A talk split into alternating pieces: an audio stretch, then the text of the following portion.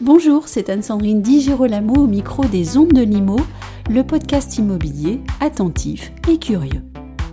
C'est de terre crue que nous allons parler aujourd'hui, plus précisément de matériaux de construction en terre crue, élaborés selon un processus de fabrication innovant, de réutilisation et de valorisation de terres excavées.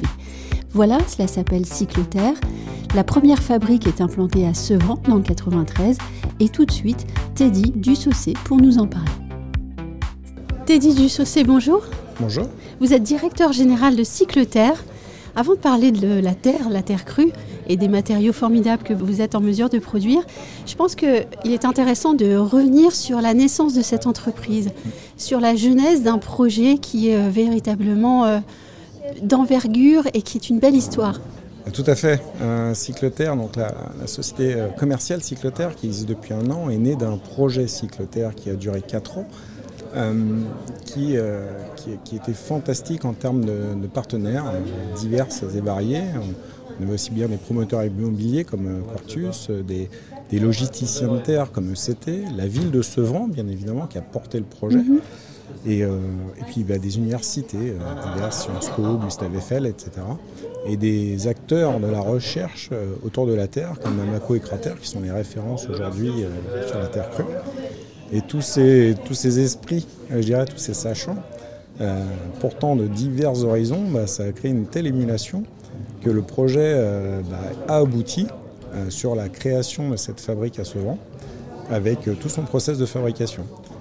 Et ce côté partenarial qui était très présent, bah, il mmh. continue avec la société Cycloterre, qui est une société coopérative d'intérêt collectif, qui permet à Sevran à Quartus, ECT, euh, mhm. et puis évidemment les architectes Paul-Emmanuel Loiret, Serge Joly, euh, Arnaud Miss et Brick Technique Concept, de continuer l'aventure au format d'une SKIC, et aujourd'hui qui est plutôt très dynamique et, efficace en tout cas dans ses matériaux. Et votre produit est une aventure en, lui-même aussi, si je peux me permettre. Oui, tout à fait. tout à fait. C'est travailler la terre crue. On ne se lève pas le matin en se disant qu'on va travailler la terre crue on doit l'apprendre. on doit maîtriser la terre, ou je dirais plutôt qu'on doit apprendre à, ce que notre production euh, euh, s'adapte à la mm. terre que l'on travaille. Oui, grâce à vous, on va découvrir les, je dirais, les fabuleux pouvoirs de la terre crue. Cycle Terre, en effet, réutilise et valorise des terres excavées pour ensuite produire des matériaux de construction à faible impact environnemental. Alors, est-ce que vous pouvez nous expliquer ce cycle-là D'où on part et où est-ce qu'on arrive on peut, on peut essayer de faire un petit pas à pas, effectivement, de comment on crée des matériaux. Alors la première étape, c'est effectivement récupérer les terres d'excavation. Mais avant de récupérer ces terres d'excavation, il faut s'assurer que ces terres soient employables pour la construction. Pardon. J'avais oublié. donc, euh, donc nous avons un labo intégré à Cycloterre qui euh, on va venir analyser les terres et voir si elles sont employables. Ça c'est la première étape. Une fois que Cycloterre aura dit OK, ces, terres sont employables, euh, notre partenaire ECT va aller chercher ces terres-là, les stocker pendant plusieurs mois pour faire sécher les terres d'excavation jusqu'à atteindre un 2 degrés d'hydrométrie qui soit applicable à la terre. Et ensuite, on, les, on va les broyer euh, à différents formats pour ensuite produire nos matériaux. Donc ça, je dirais que la première étape, elle est là, le séchage et le broyage des terres d'excavation. Et euh, je dirais qu'une fois qu'on est dans la fabrique, que l'on a ces terres euh, qui arrivent dans la fabrique, eh bien on va venir produire le premier produit qui est nos blocs de terre comprimés. Euh, donc on vient prendre les terres dont je vous parlais, qui sont broyées, on va rajouter un peu d'eau de pluie, parce qu'on n'utilisera pas d'eau de ville pour nos, matériaux, pour être le plus vertueux possible. Donc on récupère nos eaux de toiture. Et on vient mélanger avec la terre, on rajoute un tout petit peu de sable, parce que mm. les terres qu'on utilise sont très argileuses, enfin en tout cas utilisent des argiles gonflantes. On vient tout simplement les compresser, puis les faire sécher dans notre fabrique. Encore une fois, le séchage a été pensé pour être le plus vertueux possible, puisqu'on utilise l'air réchauffé de notre toiture, comme un effet de serre. Nos toitures sont transparentes. On récupère sa terre réchauffée, que l'on souffle sur nos palettes de BTC, nos palettes de BTC, donc des blocs de terre comprimés, des briques. Pour atteindre un niveau de séchage suffisant pour pouvoir envoyer les briques sur le chantier. Et encore une fois, tout ce que je viens de vous dire là, ce sont des innovations. Un tunnel de séchage avec un plénum solaire, c'est plutôt rare. Euh, le système de compression est un prototype qui a été développé par Brick Technique Concept.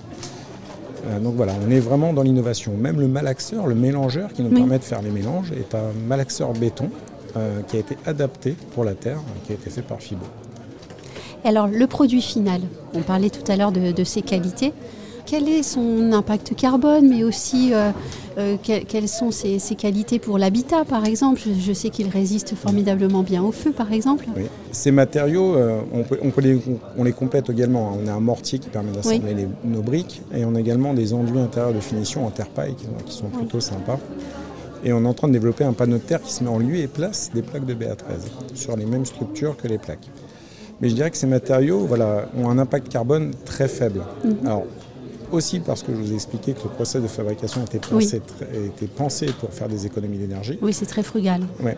Mais également sur le fait qu'on utilise des, euh, de la terre crue. Donc on ne rajoute pas de ciment ni de chaux dans nos matériaux, à part qui est exceptionnel. Mhm. Euh, donc nos produits sont réversibles à volonté. Tant qu'on ne va pas euh, employer les, euh, la chaux ou le ciment pour figer les argiles, c'est réversible. Sinon, ça devient un déchet. Et je dirais que ces matériaux ont comme qualité, en plus de la réversibilité, c'est d'être un très bon isolant acoustique. sur une brique de 9 cm et demi, on attend déjà 41 dB, c'est important. Mm. Euh, on a également un rôle de régulateur hydrique et thermique. Alors pour parler un peu, un peu plus facilement de, ce terme-là, c'est tout simplement comme dans des vieilles fermes. Lorsqu'on rentre dans une vieille ferme, on est bien au frais l'été. Et ça va venir aussi restituer la chaleur d'un poêle euh, l'hiver. Donc un bloc de 15 cm à 7 heures d'inertie, donc c'est très important et ça nous fait faire des économies d'énergie. Et puis c'est naturel et ça apporte un bien-être. Il n'y a pas de mm. résonance quand on est dans une pièce en terre crue. Et tout cela, ben, on peut le valider, on le certifie par nos, fiches descriptives environnementales qui sont disponibles sur la base INES. Vous avez un site de, production qui est le site euh, originel, je dirais, mm. euh, qui est à Sevran. Vous avez l'ambition de répliquer ce site-là? Alors effectivement, aujourd'hui on est en montée en charge, on existe depuis euh, fin octobre, début novembre. on produit réellement depuis le mois de décembre. Mm. Donc on est au début de notre histoire. Euh, et, pour autant, le fait que nous, ayons des appréciations techniques qui sont délivrées par le CSTB, beaucoup d'acteurs viennent nous voir pour employer la terre crue. Euh, si on prend les six mois à venir, euh, nous avons une charge complète de notre usine sur une équipe. Donc il faudra bientôt passer sur un 2-8, mhm. sur une deuxième équipe. il va falloir effectivement se poser la question d'ouvrir peut-être d'autres sites de production en Ile-de-France ou dans d'autres grandes métropoles puisque la première étude qui a été faite autour de, de cycle terre a été de se dire que si on devait mettre une cloison euh, dans 20% des logements qui allaient être créés sur le Grand Paris d'ici 2030, oui. eh bien, il faudrait 35 fabriques comme la nôtre mhm. pour, pouvoir, euh, pour pouvoir alimenter le Grand Paris. Donc il y a du travail pour tout le monde. Euh, nous, si on arrive à ouvrir d'autres fabriques sur l'île de France, on sera très content. pourquoi pas dans les Yvelines, par exemple, mhm. ou en Seine-et-Marne. Mais je dirais que d'autres acteurs de la Terre crue sont également les bienvenus en Ile-de-France.